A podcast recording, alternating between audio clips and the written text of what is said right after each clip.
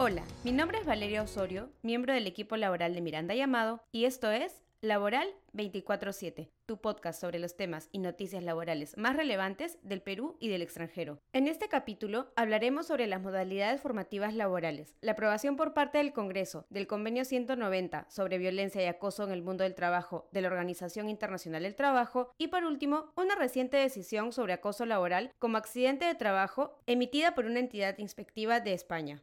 Como tema principal, en este capítulo hablaremos sobre las modalidades formativas laborales, particularmente sobre las prácticas preprofesionales y profesionales, en vista de que recientemente se promulgó la ley número 31396, ley que señala que tanto las prácticas preprofesionales con una duración mínima de tres meses, así como la experiencia formativa profesional hasta de 24 meses, deben ser consideradas experiencia laboral. Ahora, ¿qué son las modalidades formativas laborales? Son formas especiales de contratación que buscan que la formación información obtenida en instituciones educativas puede aplicarse en una situación real de trabajo. La regulación legal aplicable a las modalidades formativas no es laboral, sino la que se encuentra establecida en la Ley número 28518, Ley sobre modalidades formativas laborales y su reglamento, pues la relación que se genera entre el practicante y la empresa no es una relación de trabajo, sino formativa. ¿Cuáles son las principales obligaciones que deben cumplir las empresas con la finalidad de garantizar el correcto desenvolvimiento de la relación formativa? En el caso de las prácticas preprofesionales, las empresas deben asegurarse de que éstas sean aplicables exclusivamente a estudiantes que se encuentren en formación, por ejemplo, en la universidad.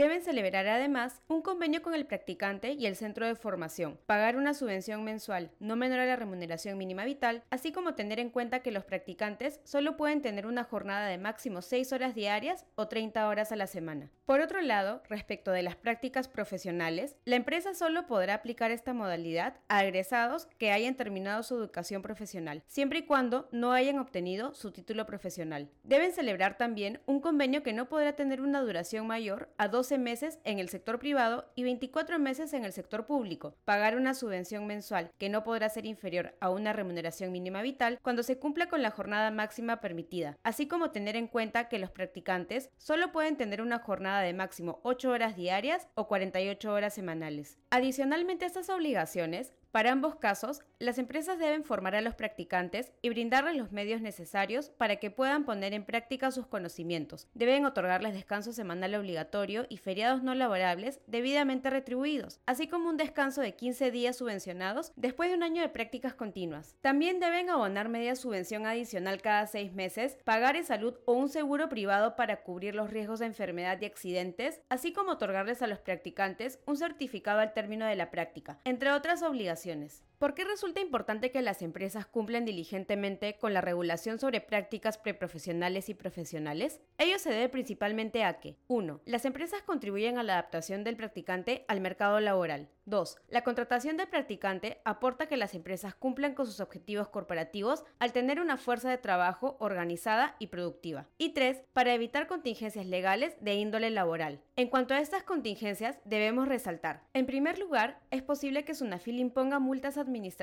a las empresas como resultado de una inspección laboral, pues está facultada para investigar y sancionar en caso detecte que las empresas incumplen sus obligaciones respecto de los practicantes o usan de manera fraudulenta las modalidades formativas. En segundo lugar, el riesgo de que se señale que las prácticas se han desnaturalizado o, en otros términos, que los practicantes son en realidad trabajadores de la empresa y como tales tienen derecho al pago de beneficios laborales e incluso a ser repuestos como trabajadores o al pago de una indemnización por despido arbitrario. Esto último podría ocurrir, por ejemplo, si es que los practicantes prestan servicios más allá de su jornada, realizan labores que le corresponden normalmente a un trabajador o que no tienen relación con sus estudios, entre otros. Así pues, ante este grave riesgo, es muy importante que se vigile que la relación formativa se desenvuelve de acuerdo a los parámetros legales, motivo por el que recomendamos que se evalúe periódicamente que los vínculos contractuales con los practicantes cumplen su finalidad formativa, así como todas las obligaciones aplicables.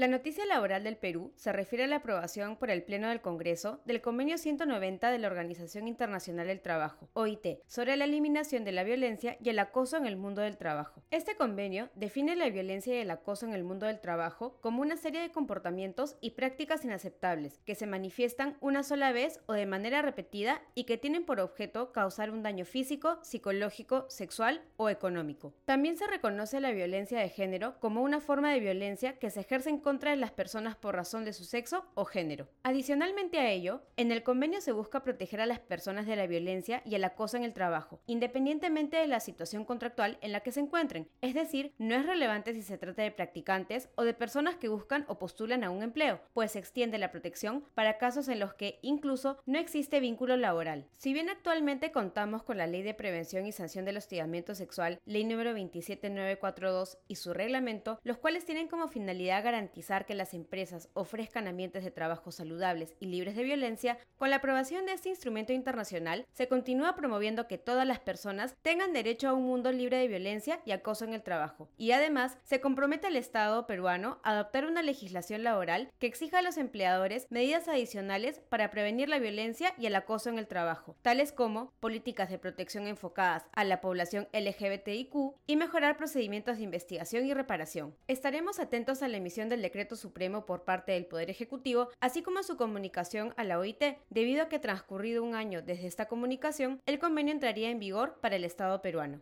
Y la noticia laboral del extranjero viene desde Bilbao, España, donde la Inspección de Trabajo y Seguridad Social reconoció como accidente de trabajo el acoso laboral sufrido por una trabajadora. A partir de la denuncia interpuesta por la Confederación Sindical de Comisiones Obreras y el informe de la compañía Quirón Prevención, la Inspección de Trabajo y Seguridad Social de Vizcaya concluyó que, efectivamente, el acoso sufrido por una trabajadora debía ser catalogado como un accidente de trabajo. De acuerdo con el informe de Quirón Prevención, se comprobó que la trabajadora había sido víctima de agresiones verbales, gritos, insultos y amenazas, así como de un grave perjuicio a su salud, pues, como consecuencia directa del acoso que sufrió, requirió una larga baja médica, análoga a una licencia por incapacidad temporal en el Perú. Asimismo, se determinó que el responsable de la empresa tenía conocimiento de lo que venía ocurriendo con la trabajadora. De ese modo, tras la valoración de las pruebas presentadas por la trabajadora y la conclusión que hace Quirón Prevención de las consecuencias de los ataques a esta, la Inspección de Trabajo identificó una relación